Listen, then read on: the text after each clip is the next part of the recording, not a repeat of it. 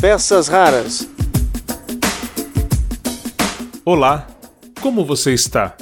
Eu sou Marcelo Abud, seu podcaster radiofônico, e iniciamos com este áudio a temporada 2021 do podcast Peças Raras. E outro podcast que nós da Peças Raras produzimos é o antigo Net Educação, que atualmente é o Instituto Claro, tá aí nas principais plataformas, né? Só buscar aí Instituto Claro no Spotify, Google Podcasts, Apple Podcasts, Claro Música e você vai encontrar os episódios de Cidadania e Educação. E é justamente sobre o Instituto Claro que eu quero falar hoje. No episódio que fechou a temporada 2020 do Instituto Claro, você confere uma entrevista com a psicanalista, pesquisadora do Núcleo de da USP e professora da FAAP, Maria Lúcia Homem. Conversamos sobre as múltiplas jornadas da mulher durante esse período de pandemia. E aqui eu vou destacar trechos que ficaram de fora do podcast, em que Maria Homem aborda um pouco do que vai acontecer num curso que ela vai conduzir agora em janeiro, entre 18 e 20 de janeiro, às 8 da noite, online e, o melhor de tudo, sem custo nenhum. Para fazer a inscrição, basta entrar aí em mariahomem.com e você vai ter como se inscrever para esse curso que é O Amor nos Tempos do Eu. A gente vai falar um pouquinho sobre isso e também sobre o livro Lupa da Alma, alguns trechos que ficaram de fora do podcast lá do Instituto Claro e que você acompanha aqui. E depois fica o convite, claro, para você ouvir a outra conversa, como eu disse, sobre as múltiplas jornadas da mulher nesse período de pandemia. Tá muito interessante também, hein? Vamos lá? Confira os bastidores da gravação com a Maria Homem. É, apesar da gente buscar cada vez mais essa liberdade, tudo tal, existe um conceito de que a mulher parece ser criada mais para sofrer do que para ser feliz. Isso é um fato ainda nos dias de hoje em termos de criação porque as outras gerações não tiveram esse direito, de repente, de exercer a sua própria subjetividade, então elas não permitem também ou não sabem o que é ter essa liberdade e acabam é, criando mais a mulher para sofrer do que para ser feliz? Você vê, né? Eu acho que você pegou um ponto interessante. Eu vou juntar com outro, que é duas finíssimas, porém pesadíssimas camadas ideológicas que cobrem o feminino, né? São grandes mantos, véus que a gente está trazendo. Uma é uma demonização e o outro é esse lugar de mártir, do sofrimento, então a gente tem Virgem Maria e Madalena. Esses são dois grandes arquétipos. Ou a santa e a puta, que seja. Ou Eva, pecadora, fonte da tentação, que é prima, né? Lilith, Madalena, Salomé, ou todas as santas, as mártires, Madre Teresa, aquelas que vão ser o protótipo da abnegação, do sofrimento, da alta dedicação aos filhos, à família, ao seu homem. É toda uma narrativa de sacrifício, de sofrimento, ou se ela por acaso não obedece esse paradigma, a moeda se reverte e ela é então culpada de ter prazer culpada de gozar, de usufruir. É exatamente é a mesma operação. Não é que são exatamente dois véus, mas é uma trama. Essa é a trança que vai revestir o feminino, que em última instância é o imperativo superegóico sobre a mulher é muito simples. Não goze. Trabalhe pelo gozo do outro. Basicamente é isso, né? Essa narrativa inteira está sendo colocada em xeque. Isso tá nos blogs mais moderninhos que vão discutir maternidade. Então, peraí, eu posso ou não sair só com meu marido? A cama é compartilhada?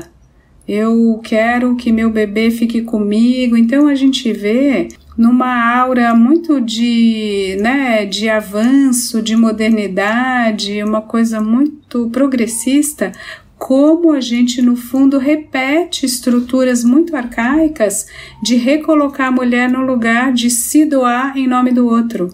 É como se isso fosse uma essência, uma suposta essência do feminino. O seu desejo básico é ver a felicidade do outro, é ver a realização do outro, o gozo do outro. O problema dessa narrativa, primeiro, que é falso. Segundo, não casa com a outra narrativa que a gente estava discutindo, que é a narrativa moderna, de cada um ter direito à sua plena existência, como a gente diz, uma existência plena de direitos. Então, eu quero poder pensar, falar, cantar, andar, fazer sexo, passear, ler, escrever, pintar e bordar. Então, eu não posso viver com um ser grudado no meu peito e no meu colo, nem um, nem dois, nem três, o tempo inteiro. Por mais que a mim, pessoalmente, me dê muito prazer também a relação com os outros. E não estou fazendo nenhum discurso eremítico. Vamos numa cabana na floresta, Maria Homem, a eremita máxima, não, acho, acho incrível poder ter relação com vários tipos de pessoas, inclusive meu próprio filho e outras, enfim. Isso não me constrange, muito pelo contrário, me liberta, é a troca, criar espaços relacionais, dialógicos, eventualmente de contato e atrito, mas alguns espaços de contato de atrito, de troca, eventualmente de abnegação do tempo, do meu lugar para, para a escuta do outro, mas também recusar esses espaços. Também dizer, ó, oh, agora tá bom. Isso é um conflito diário. Isso é uma batalha contínua. Como eu, como eu sempre digo, a cultura é hábil, ela é muito astuta em se conservar em permanecer exatamente no mesmo lugar, porque aí nós mulheres a gente sabe muito bem aquele charme sutil, né, que vai te dizer: "Ah, não, mas fica comigo mais um pouco. Ah, mas você tá, você tá fazendo muito podcast. Você tá inventando muita coisa para fazer. Ah, você trabalha demais." Escuto isso do meu pequeno filho que faz uma demanda infinita, como é própria do lugar dele. Aí eu falo: tá bom, tá bom, vem aqui, gruda em mim, fica grudadinho em mim. Vem cá, vem cá, deixa eu fazer sua aula aqui. Com... Não vai fazer comigo, agora vai fazer comigo. Ele sai, mamãe. Então, ele também entende, eu acho que é isso como estratégia. Acho que as pessoas, os filhos, os homens, os empregadores, Acho que todo mundo entende que essa grudação, você também está o tempo todo à disposição com o outro, preso no outro, também não é interessante. Também não vai te enriquecer, muito menos o seu desejo. Então, como achar esse equilíbrio? Essa é a dança do amor, a dança da sedução. E até falando do seu livro atual, O Lupa da Alma, o quanto essas questões estão nessa obra também? Então, olha, o Lupa ele tem esse objetivo básico, né? Digamos, a proposta dele foi ousada, né? Os editores eles fizeram essa coleção 2020 e chamaram algumas pessoas, fizeram acho que uns 15 livros, cada um numa área, economia, política, saúde pública, a minha parte, a parte psíquica. E é assim, ó, você topa escrever no calor da hora um documento para a gente marcar esse ano de 2020? Então é um pouco ousado. Vamos ver o que, que vai sair daqui. Daqui 10 anos você vai reler, você vai ver, meu Deus, como eu pude jogar essa bola tão fora do gol. Ou outras que você vai dizer, nossa, foi dentro, né? Então, a, a, o desafio foi esse. O que que, o que que esse ano nos mostra? E eu escuto muita coisa.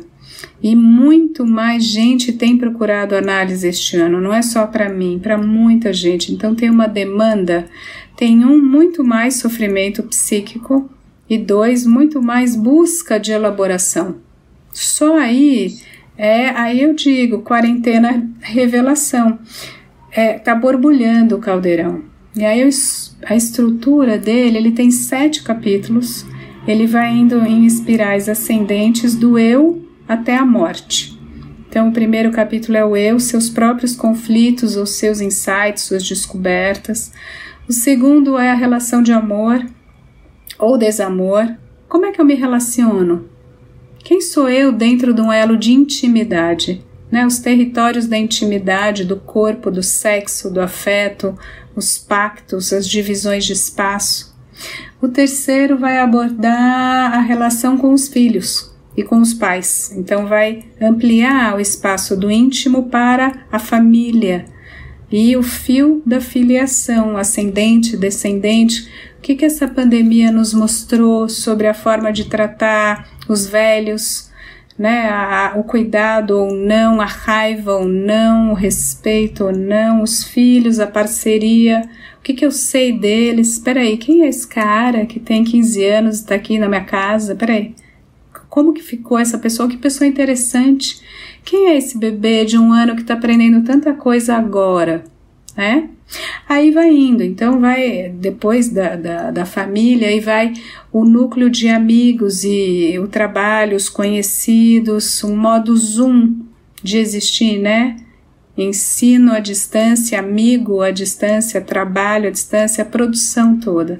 Aí vida online, como é que a gente cada vez mais vai introjetando, vai subjetivando essa possibilidade de tirar a materialidade, tirar os corpos, tirar o encontro e fazer tudo por uma lógica toda ela digitável. Como é que a gente compra, vende, até faz sexo, se excita, assiste teatro, né? Que a definição incrível era o espaço onde se respira junto a gente faz ópera da varanda, né? Então, a, a, é uma reflexão sobre como é que a vida está se transformando e 2020 pode ser um divisor de águas, inclusive para você repensar o poder, os planetas, as explorações de Marte. Então, como é que é isso? O que, que é água, terra, ar, os animais, o desmatamento? Tem uma, né, como é que um vírus aparece? Ele revela algo da nossa relação com os animais, com as cadeias de comercialização, globalização, os movimentos de resistência a isso. Então, o livro vai nessas aspirais crescentes e ascendentes, cada vez em círculos mais amplos, e chega na morte, no luto, porque a gente perde, ou diretamente, ou conhecidos, ou próximos. Então, que, que é também esse grande tabu? Que é a morte, o risco, a despedida, ter ou não rituais, o funeral não tá, né, um grande ritual que a gente tem interditado agora. Tudo isso é trabalhado aí. Por isso que o título é esse, é uma lupa da alma. Esse momento que a gente está vivendo colocou né? Como eu fiz, eu fiz uma entrevista e a, a moça foi, falou: Olha, vou te falar, para mim não foi nem lupa, é um microscópio eletrônico, porque né, a gente vê no nível micro. Então, assim, as moléculas subjetivas é, vieram à tona. Então, é uma grande, uma grande operação de desrecalque, inclusive politicamente, sobretudo no Brasil, também Estados Unidos a, a, aquelas cadeias que estavam ocultas, né? Violência, exploração, mentira, corrupção, políticas, acordos, alianças, como se a gente estivesse vendo crystal clear. Então, é isso. Estamos aí com essa lupa na mão. O que faremos de tudo isso? Bom, e você está com um novo curso o amor nos tempos do eu. O que, que a gente pode esperar dessa nova discussão? Então, acho que a gente tem um grande paradoxo. Colocando em poucas palavras, seria algo assim: como a gente está conversando aqui, né? A, a modernidade ela nos dá essa quase oportunidade de ouro de ser o que a gente é, ou buscar construir o que a gente quereria ser. Então você não precisa herdar o reino do seu pai se você não quiser, ou Hamlet. Você pode querer ser cineasta. Você não precisa tocar a indústria de aço. Você pode querer ser artista plástico, ou vice-versa, né? Então, isso é uma invenção recentíssima na história humana. É uma imensa liberdade, é o primado do indivíduo, é a afirmação do eu. Agora, então, temos dois grandes problemas. Vou apontar os dois eixos da gangorra. Um é, então, como a gente vai viver junto, como coletividade, numa era tão individualista? Esse é o grande debate, por exemplo, esquerda-direita. Eu tenho que trabalhar para pagar imposto para sustentar vagabundo? Eu tenho que fazer um serviço de saúde que é público? Como assim? Eu me recuso. Eu sou forjado no individualismo mais atroz e eu, cada um é responsável por si. Não quero fazer isso, não é digno. Isso é uma matriz uh, libertarian norte-americana, anglo-saxã profunda. Isso, isso é um valor.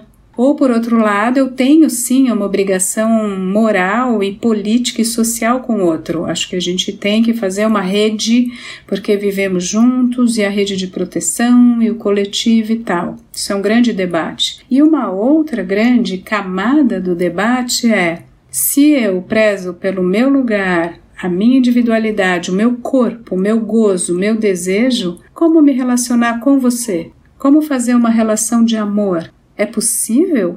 O amor então está fadado ao fim? O amor, pelo menos tal como a gente o conhece? Talvez. Então, essa seria é a discussão. Luta, seria uma luta, uma tensão entre o eu todo-poderoso e o amor compartilhado? É, uma luta entre dois eus, porque são dois, duas subjetividades com né, seus direitos, suas apostas egóicas. Então eu tenho uma proposta incrível de trabalho no norte, eu tenho uma incrível proposta de trabalho no sul.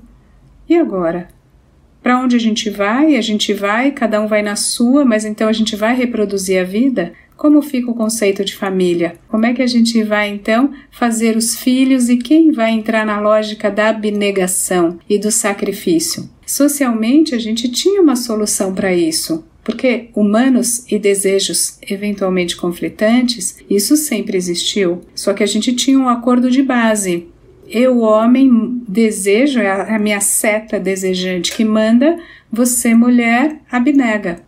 Você se sacrifica, você serve, você cede e você segue. Agora não. Agora a mulher fala: não sei se eu tô afim. Não sei se eu tô afim de te seguir, de abrir mão da minha carreira.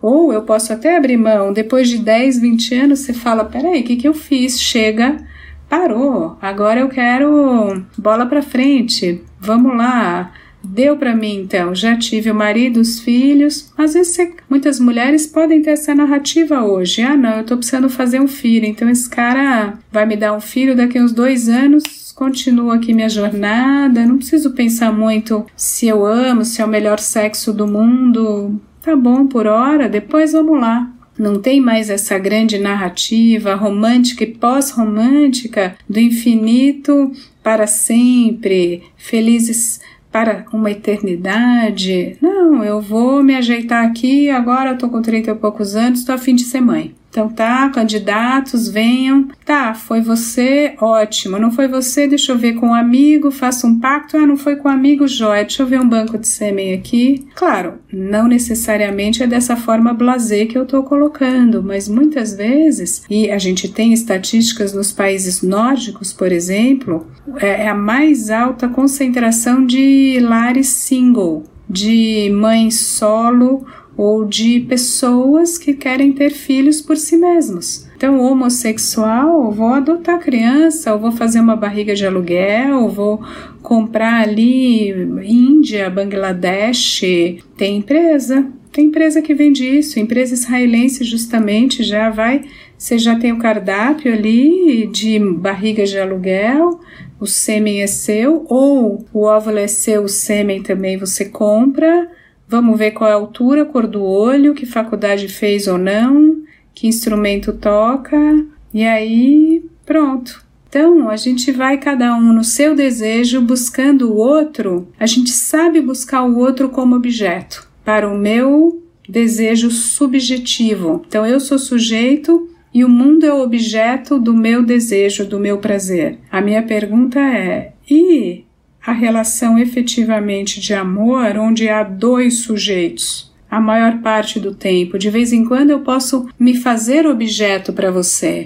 Posso, lógico, ah, você gosta muito de tal comida, vamos, de tal lugar, ótimo. Agora o tempo todo não vai funcionar, porque não é mais o paradigma no qual vivemos. Então, por isso que é muito importante a gente saber a matriz do problema para poder então buscar fazer esse tipo de reflexão. E aí abre tudo, abre o conceito de apaixonamento, de ciúme, de posse, o que seria traição? A traição é a norma social ou a traição é a mim mesmo e ao meu desejo? Eu exerço ou não a minha sexualidade? O que é família? o que é viver só, o que é viver acompanhado, abre uma gama de questionamentos a partir desse grande paradoxo de base. Muito bem, e aí talvez os contratos dessas individualidades é que gerem um tipo de amor possível, né? Mas isso é uma resposta que vem para cada para cada configuração, para cada é um pouco disso que você vai tratar também, talvez. Sim, a singularidade, então, dos pactos é absolutamente singular e cada vez menos vai colar uma norma, seja ela religiosa ou não. Claro, a gente vê movimentos de reação, então a, a família está perdida, todos sofremos no amor, então o caminho é a família cristã ou a cura gay. Eu te diria que uhum. eu não apostaria minhas fichas nem num lado nem no outro, porque a gente não consegue curar o desejo, nem colocar uma figura de transcendência, né, Jesus ou Deus ou uh, a causa operária, a gente não consegue colocar nenhuma causa fora da gente para estruturar o nosso mais profundo desejo. É simples assim. Então a gente vai questionar o âmago do desejo humano contemporâneo, século 21. E Maria Homem, como é que as pessoas podem saber mais sobre esse curso? A gente vai divulgando por aí, é uma pequena surpresa, sim, que a gente está lançando e que deve ter mais informações no site mariahomem.com e no Instagram, no, no, no Face, no YouTube, enfim, não é difícil chegar. Querendo a gente chega, né, Acontece. gente? Isso daí é regra básica do inconsciente. Cuidado, inclusive, com o que você quer. Dia 18 de janeiro. Maravilha. Online? Online. Ah, esse momento ele é tão online, né? Volta para a discussão do uhum. Lupa da Alma e o capítulo, um dos capítulos do livro, A Vida é Online. Será que é daqui para sempre? Não sei. Peças raras. Legal esse bate-papo com a Maria Homem, não é mesmo? Bom, é, e você, ouviria um podcast regular com a Maria Homem? Em vídeo, ela já está aí no YouTube, no Facebook, no Instagram, sempre com boas conversas, com participações importantes. Aliás, até essa conversa que você acabou de ouvir está lá no nosso canal do YouTube Peças Raras. E o que, que você acha de um canal de áudio com a Maria Homem? Você pode mandar a sua opinião no nosso e-mail contatopeçasraras@gmail.com contatopeçasraras@gmail.com ou então entra lá no Facebook do Peças Raras e você pode deixar uma mensagem de voz, por que não, no nosso Messenger. Por hoje é isso. Espero que você tenha gostado. Aliás, se você chegou até aqui, imagino que tenha curtido, não é mesmo? Fique em sintonia com nossas peças raras também neste ano de 2021